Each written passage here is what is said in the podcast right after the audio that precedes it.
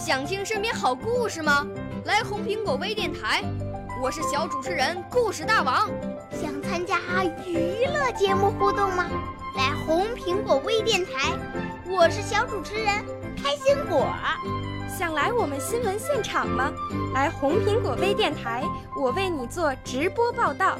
想有个机会脱口秀吗？来红苹果微电台，我带你在精彩栏目中互动开讲。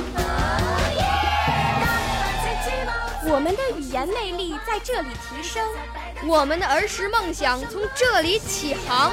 大家一起喜羊羊。少年儿童主持人，红苹果微电台。现在开始广播。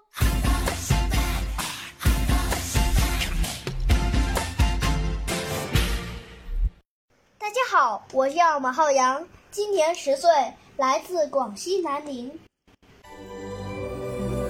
我五岁啦，来自从前。我六岁啦，来自陕西。我九岁，来自广东。我十二岁，来自北京。我们都是红苹果微电台小小主持人。今天我和大家分享的故事是《红船》。红船。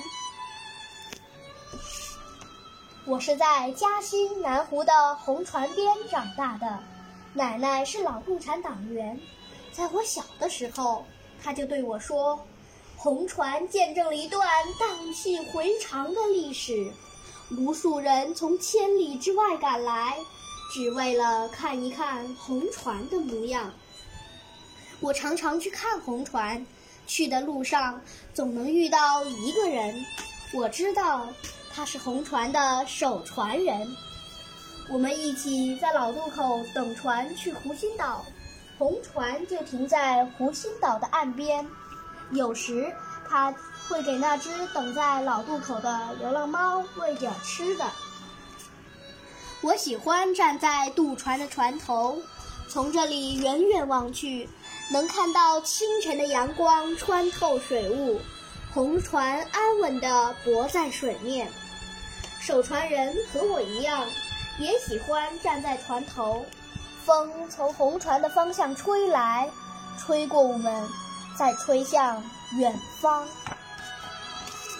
渡船一靠岸，他就直奔红船，从船头走到船尾，从舱顶看到舱内，连拖烧船也仔细查看，确认一切完好，他才松一口气。守船人的每一天都是忙碌的。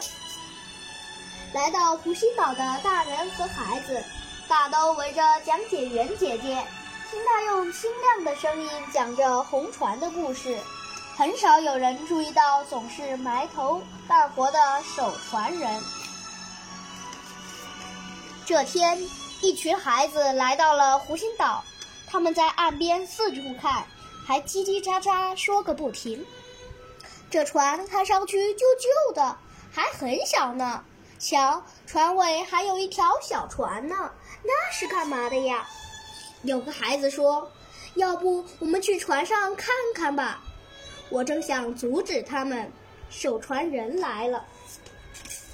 孩子们，你们面前的这艘船叫做红船，它是中国人梦想起航的地方，是中国革命的源头。说它是改变了中国的小船也不为过。守船人一边说，一边轻轻走过来。孩子们围住守船人，你一言我一语，好奇地问着：“为什么它叫红船啊？怎么一艘小船是怎么改变中国的？”守船人安静地听他们说完，才笑着说道：“我先给你们讲一讲红船的故事吧。现在是和平又幸福的年代，可是很多年以前。”中国风雨飘摇，人民生活在黑暗中。有一群人站了出来，他们在上海石库门秘密召开会议，共同商讨如何改变中国。这天，会议正在进行，突然有人闯了进来。他打量着会场，说了一句“我找错地方了”，就急匆匆地走了。开会的代表们马上意识到危险要来了，他们赶快离开会场。果然，十几分钟后，巡捕就包围了这里。之后，代表们从上海转移到嘉兴，他们坐坐渡船来到湖心岛，观望了很久，确认安全之后，才登上游船，继续被中断的会议。这艘游船就是我们面前的红船。那天的南湖下着小雨，船舱外有人在放哨，船舱内代表们在讨论。还不断传出热烈的掌声。